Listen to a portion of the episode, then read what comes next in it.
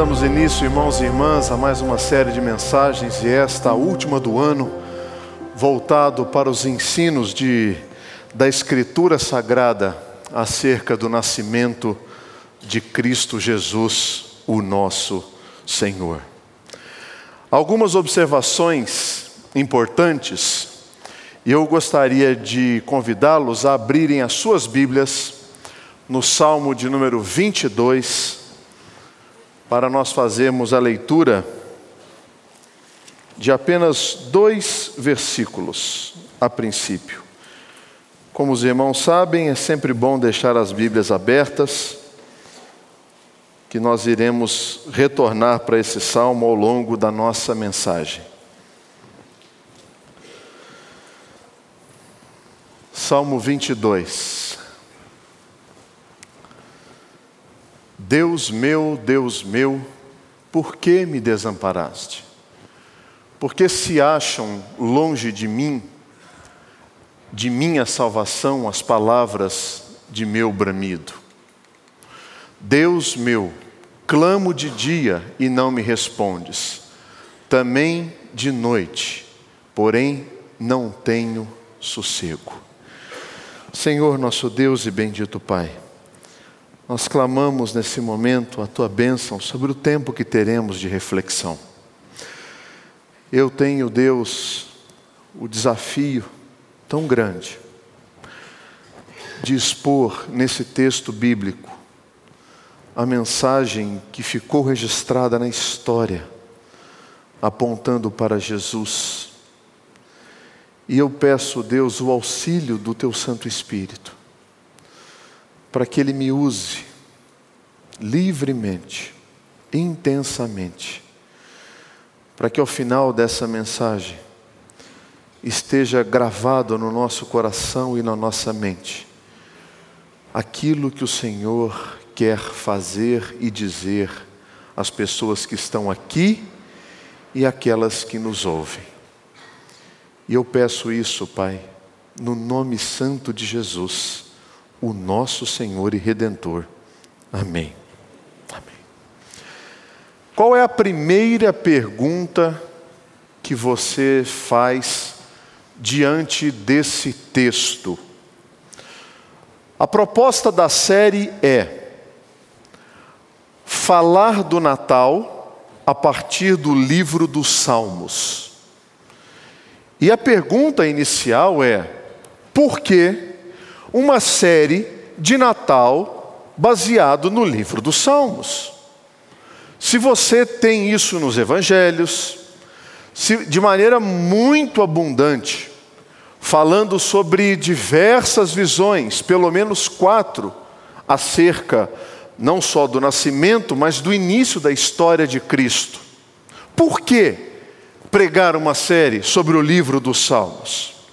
Algumas observações que podem nos ajudar a compreender a série como um todo. Quase metade das referências do Antigo Testamento sobre Jesus são do livro dos Salmos. Você sabia disso? Quase metade das referências que apontam para Cristo estão no livro dos Salmos. Os apóstolos olhavam para esse livro com essa perspectiva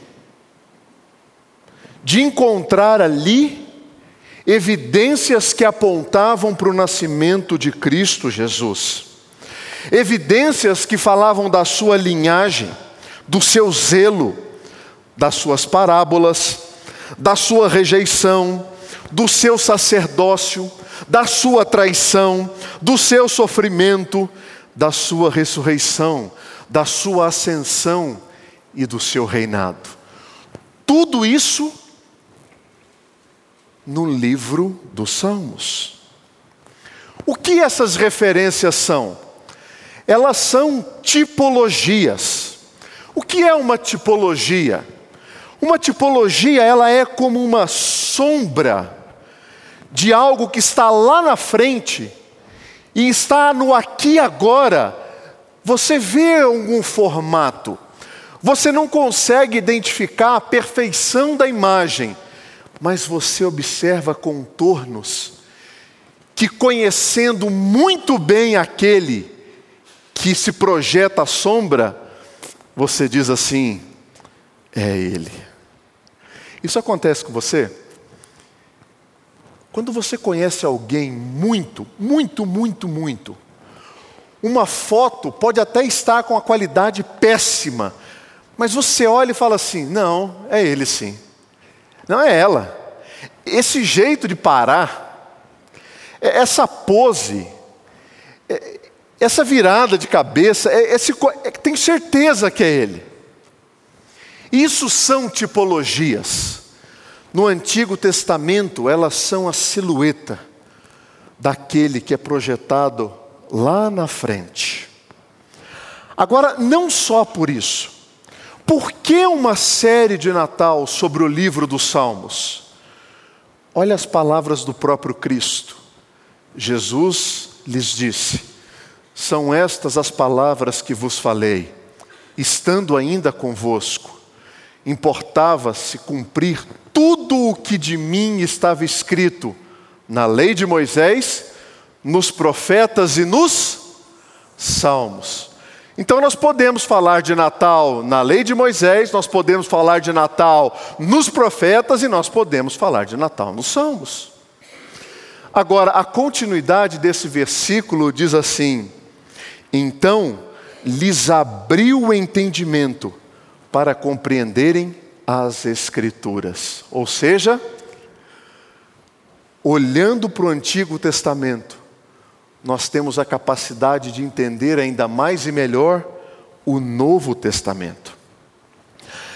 Uma outra pergunta que vai nortear as próximas quatro mensagens, contando com a de hoje.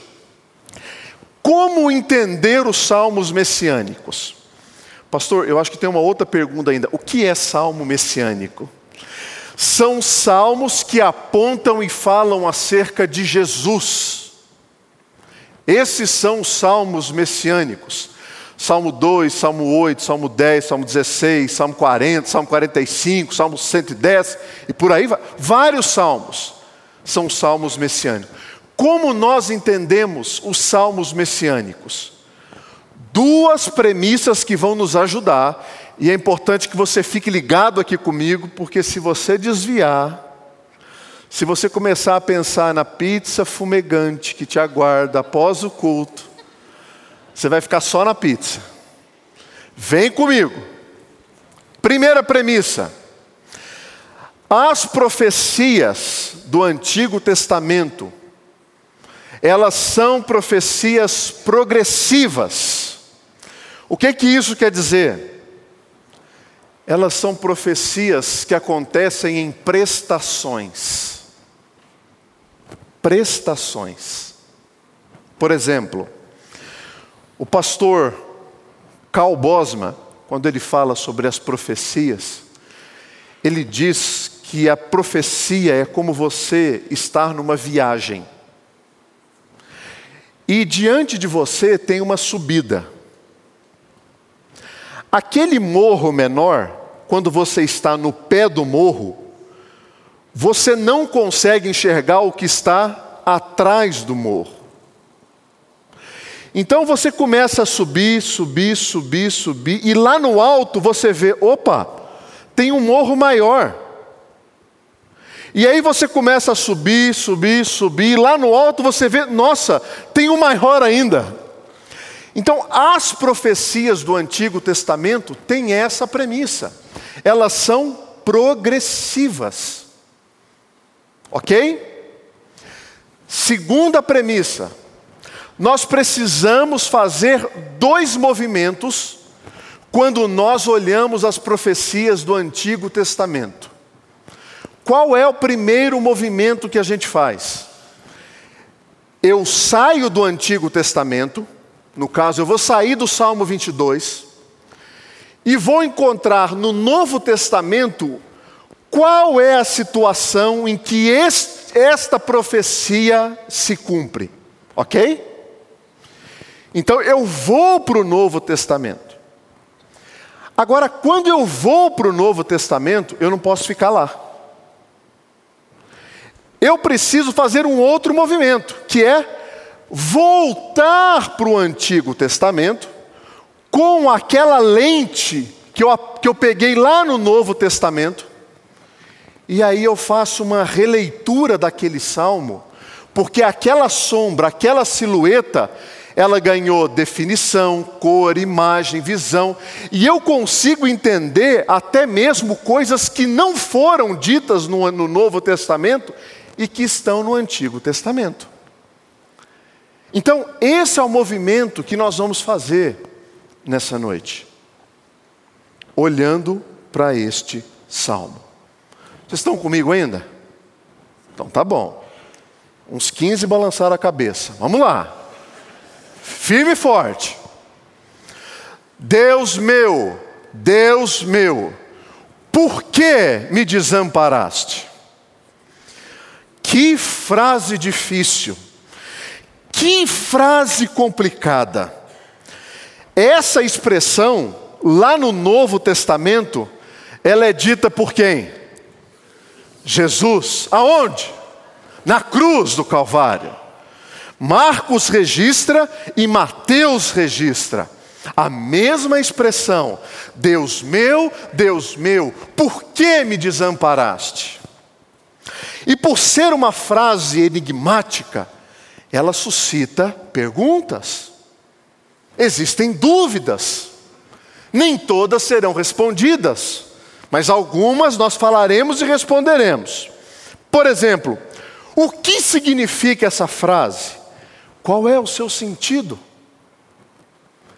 Lembra da primeira premissa? A, a, a, a profecia é progressiva. Por que que Davi, que é o autor desse salmo, abre esse salmo dizendo isto? Então existe um momento circunstancial que fez com que Davi registrasse essa frase. Muitos comentaristas estão de acordo que Davi não estava se referindo a um momento da sua vida, mas ele estava relembrando a sua história e os momentos difíceis que ele passou. Os momentos que o fizeram fugir de Saul, se esconder nas cavernas, ser perseguido por exércitos inimigos, e depois de ter o seu reinado estabelecido, ver os seus filhos o traindo e ele ter que fugir novamente. Então, todas essas circunstâncias a primeira revelação que nós entendemos dessa frase é uma revelação davídica, dizendo assim: Eu estou relembrando a minha vida e eu digo, Deus meu, Deus meu, por que me desamparaste? Mas a frase não termina aqui. Essa frase ela é apropriada pelo próprio Cristo. Quando ele diz: Deus meu, Deus meu. Eli, Eli, Lama, Sabactani. E o povo diz: Nossa, ele está chamando por Elias. São essas duas realidades, essas duas progressões. Jesus tem a consciência de que naquele momento, Deus o abandona. Deus o abandona. O salmista usa uma palavra na língua original para falar de desamparo como sendo o abandono mesmo. Não é figurado, não é simbólico, não é representativo, é real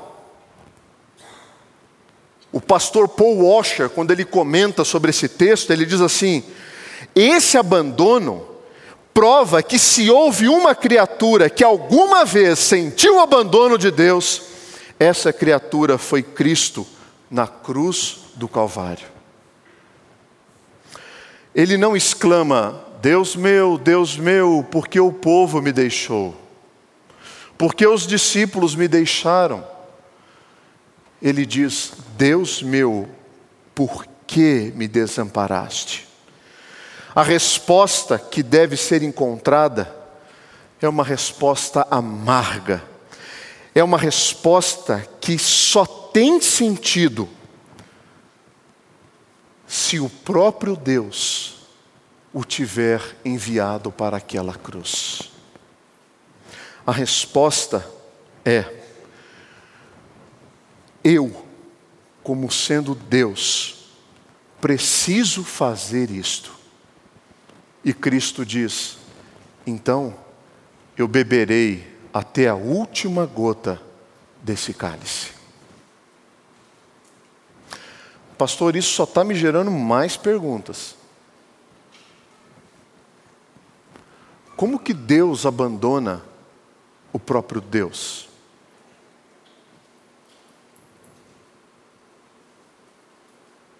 Por que que isso acontece?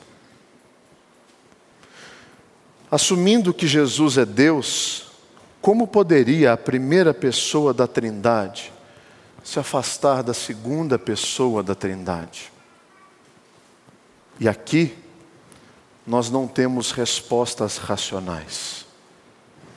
Nós temos respostas que vão explicar o porquê, mas nós não entenderemos como que isso aconteceu. E por que que isso é explicado? Porque uma das maiores preocupações é que a cruz de Cristo, quando ela é explicada, não pode ser dito assim: Cristo morreu. Sabe por quê? Porque todos nós vamos morrer. Nós não podemos explicar também o tipo de morte que Cristo sofreu, que foi uma morte ah, muito dolorida. Muitos mártires hoje morrem assim. Muitos morrem exatamente igual. Portanto, é preciso olhar com uma outra perspectiva. Se Deus abandona o seu filho na hora que ele mais precisava, por que eu deveria crer que na minha aflição eu posso contar com ele? Não é uma outra pergunta? Se ele, sendo filho, sentiu o abandono de Deus, por que eu, que não sou tão filho como ele, posso contar com esse Deus? É isso que esse salmo vai nos conduzir e explicar. Porque o tema da mensagem de hoje é alegra-te, nasceu o livramento. Nasceu o livramento. Por que nasceu o livramento? Porque Cristo, no Salmo 22, é o livramento. Sabe por quê? Porque para Deus, pecado é algo muito sério muito sério.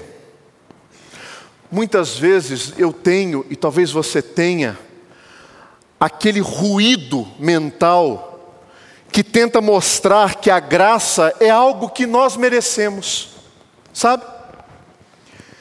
Puxa, eu acho que, não, com, com o dízimo que eu dei esse mês, não é possível que eu não seja merecedor nem um pouquinho dessa graça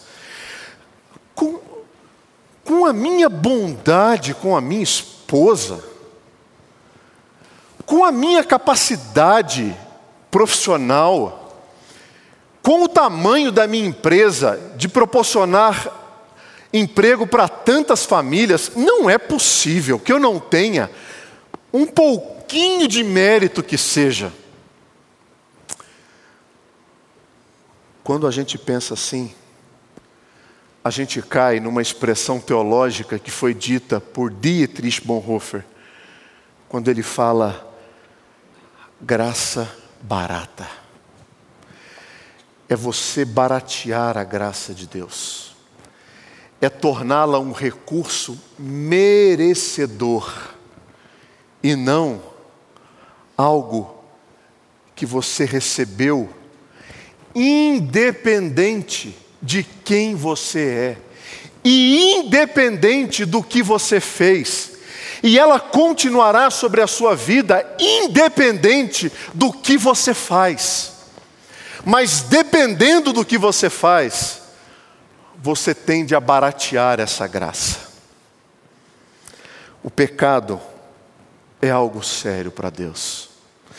É tão sério que por conta do pecado, o Santo de Deus, o Filho do homem, a estrela da manhã, o caminho, a verdade e a vida, a porta, o, aquele que é o nosso Salvador, aquele que é o nosso Redentor, se torna aos olhos de Deus vil, se torna aos olhos de Deus o alvo da sua ira, se torna aos olhos de Deus o destino de toda a sua justiça. Porque Deus leva a sério o pecado. Por isso ele foi para a cruz. Porque Deus leva a sério o pecado. Talvez a gente não leve a sério, mas Deus levou o pecado às últimas consequências, que foi a morte do seu próprio filho. Deus derrama sobre Jesus toda a extensão da sua ira Aquela cruz representava toda a justiça e o cumprimento da justiça e da ira de Deus. Pastor, não é ressurreição, é Natal. Como que você vai entender que nasceu o livramento se você não sabe do que você está sendo livre? livre? Como que você vai entender? Você só compreende que nasceu o livramento se você souber do que você está sendo liberto, do que Deus está te livrando, e isso muda o seu olhar sobre a manjedoura, a respeito da manjedoura. Como se não bastasse, Deus exige uma reparação plena do pecado. Deixa eu contar uma história. Desculpa, uma história para você. O ano era 2012, numa pequena cidade da Itália, numa igreja católica romana. Uma senhora de 82 anos de idade, que cresceu naquela igreja, viu uma bonita imagem de Cristo pintada por um artista se deteriorando. Essa é a imagem. Ela devia passar na frente dessa imagem todos os dias. E provavelmente ela, ela dizia assim: não, era tão bonita a imagem. Eu me lembro dessa imagem. Era tão bonita. E um dia ela teve uma bela ideia ela disse: Eu vou reparar essa imagem. E ela deve ter pegado as suas tintas guache lá em casa, sem falar com o padre, sem falar com ninguém, querendo proporcionar ali uma bela, uma bela surpresa. E ela res, reforma a imagem.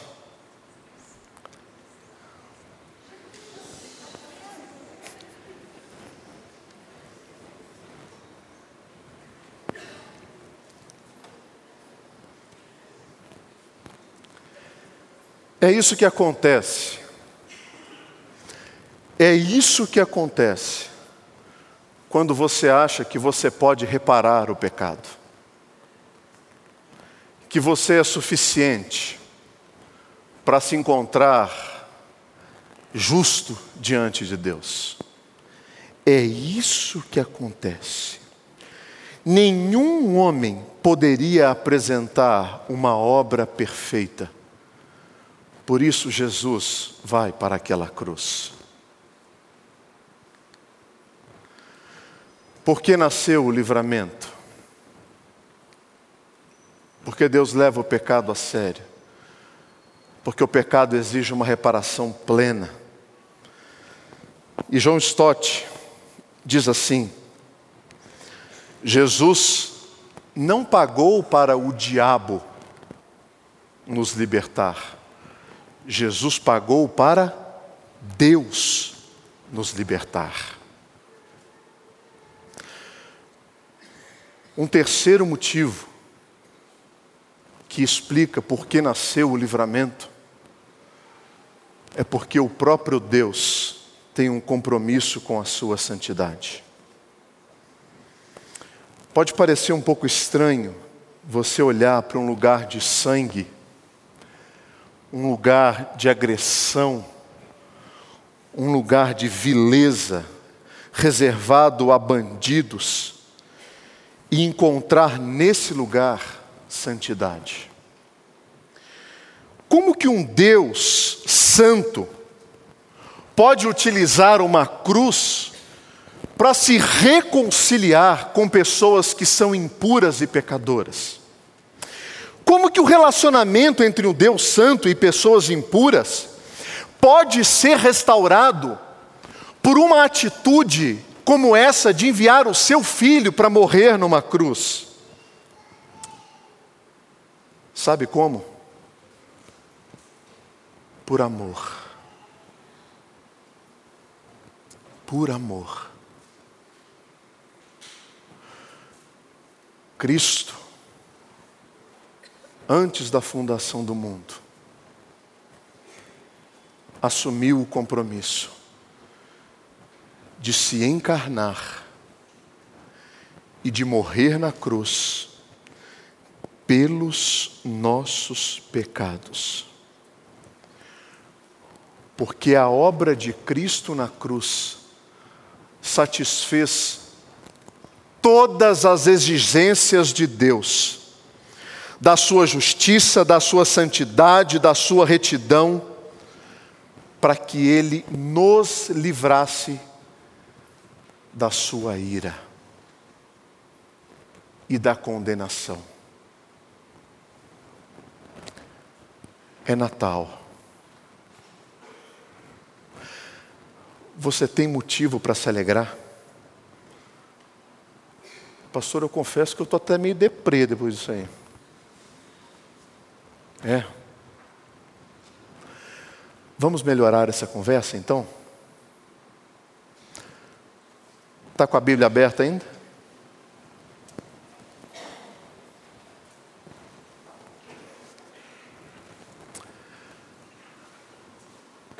Qual a releitura que nós fazemos a partir da cruz? Como que a gente volta para esse salmo agora, olhando para ele, contendo as belezas da redenção, do livramento, do perdão, da vida eterna e do amor? Olha só, Deus abandonou a Cristo na cruz para que nunca mais alguém fosse abandonado por Ele. Isso não é motivo para você se alegrar? Olha o que diz o versículo 3: Contudo, tu és santo, entronizado entre os louvores de Israel. Nossos pais confiaram em ti, confiaram e os livraste. A ti clamaram e se livraram. Confiaram em ti e não foram confundidos. Irmãos, quanta preciosidade nesses versículos. Este verbo que você está vendo aí, do livraste, ele é um verbo que não, não houve capacidade para traduzir a sua intenção na língua hebraica. O tempo verbal desse verbo, ele é caracterizado por um exagero. Aqui, quando você lê assim, ah, nossos pais confiaram e os livraste, parece que é uma coisa assim, ah, eles creram e ficaram livres. Não é assim. É uma ação intencional, exagerada, mais ou menos assim. Eu pego um copo, e eu jogo esse copo daqui de cima. O copo, pum, cai, pá, quebra. O que esse verbo está dizendo é assim: é que eu peguei esse copo Eu levantei esse copo e eu atirei esse copo com toda a força para que ele despedaçasse. Quando você lê esse versículo, versículo de número 4, e os livraste, é como assim, se Deus rompesse a história, movesse as coisas, abrisse mares, trouxesse comida onde não há comida, transforma a água salgada em água doce, milagre atrás de milagre, as, os muros caíssem por meio do som das trombetas, percebe? Não é um livramento assim, ah, tem um buraco ali, nossa, Deus me livrou. Não é isso, é uma ação causal, intencional, exagerada da parte de Deus. Irmãos, se isso, se isso não traz alegria para o seu coração, volta para o Novo Testamento. Qual era a sua condição? Pecador. O salário do pecado é a morte. A morte é condenação eterna, é inferno. E Deus, vendo essa condição merecedora de toda a humanidade, envia o seu filho para morrer numa cruz, para segurar o inferno debaixo dos seus braços, e ele ir ao Hades e ficar três dias e ressurgir dos mortos e dizer: Eu vou enviar para vocês um consolador, ele vai estar com vocês todos os dias da vida, até que eu volte. Se isso não é motivo para você se alegrar, se isso não enche a sua boca de júbilo, nada mais te alegra na vida. Alegra-te, nasceu o livramento. Essa é a mensagem de Deus. É isso que está explícito no Salmo de número 22. Deus meu, Deus meu, por que o Senhor me desamparaste? Para que ninguém mais sentisse o abandono de Deus. Porque Cristo fez isso em nosso lugar. Isso é motivo de alegria.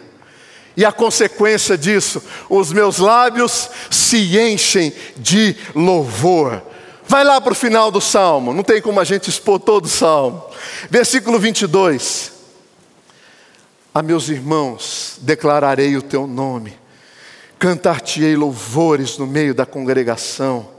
Vós que temeis o Senhor, presta atenção nos verbos, louvai-o glorificai-o vós todos, descendentes de Jacó, reverenciai-o vós todos, posteridade de Israel. Pois não desprezou, não abominou a dor do aflito, não ocultou dele o rosto, mas ouviu quando lhe gritou por socorro. De ti vem o meu louvor na grande congregação, cumprirei os meus votos na presença dos que o temem três imperativos no versículo 23: louvai-o, glorificai-o, reverenciai-o. Quando eu entendo que Cristo sofreu o abandono de Deus para que eu não sofresse, e não só isso, Ele me deu o perdão dos meus pecados, e pelo perdão dos pecados eu tenho livre acesso a Deus, eu tenho vida eterna. Ah, meu amigo, eu, eu abro a minha boca e só louvo. E o salmista usa três ordens. Ele diz: louvai-o, glorificai-o, reverenciai-o. Não é opcional. Não é opcional. Por quê? Por quê? Por que insiste os meus lábios a sair dele murmuração ao invés do louvor, reclamação ao invés de glorificá-lo? Por quê? Tudo se torna tão pequeno perto disso, tudo se torna insignificante, tudo se torna ridículo perto desse livramento. Por quê? Nasceu o livramento. E como se isso não bastasse, a conclusão desse salmo é incrível, porque ele prepara os seus ouvintes Eu fico imaginando que o que a gente vai ler aqui agora é algo mais ou menos assim. Sabe aquelas catapultas de filme?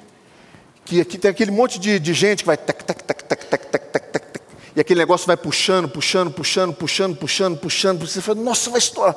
Meu Deus, na hora que ele soltar esse negócio, isso aqui vai, vai voar.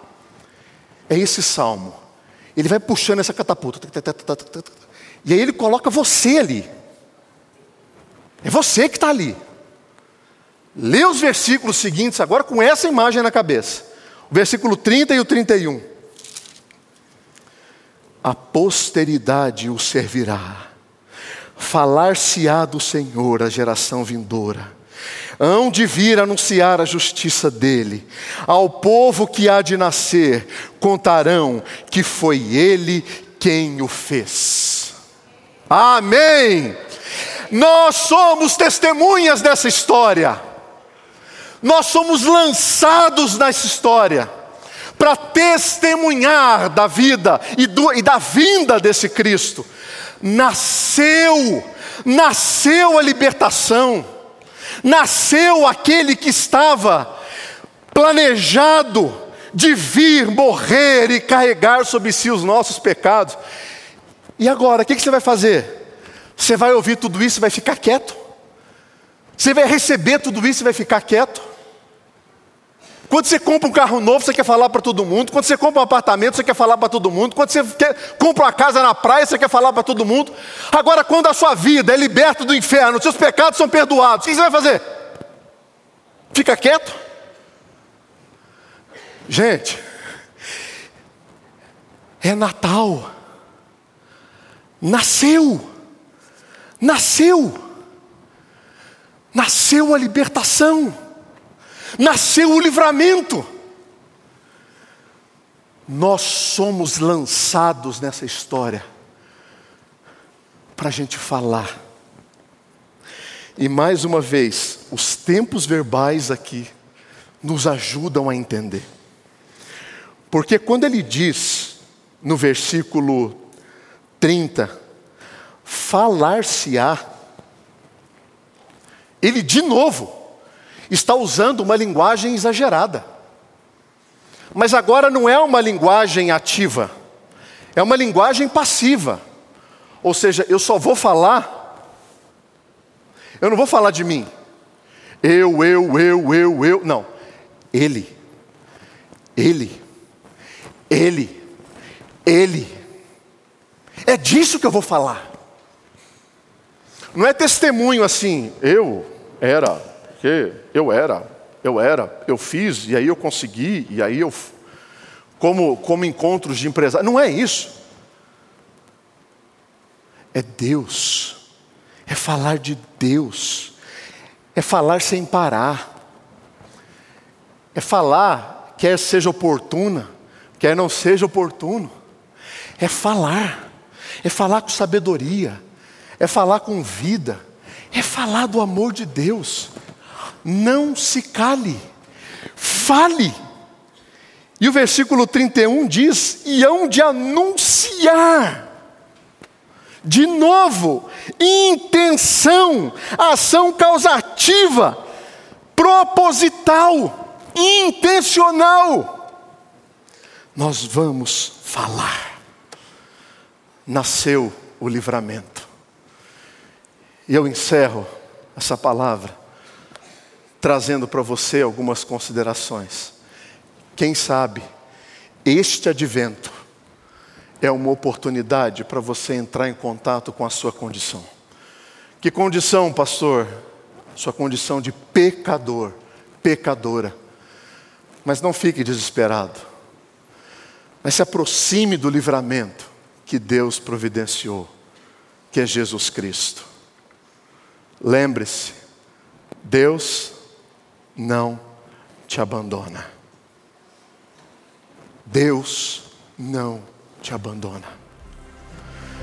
Encha o seu coração de louvor e torne-se uma testemunha dessa história. Amém.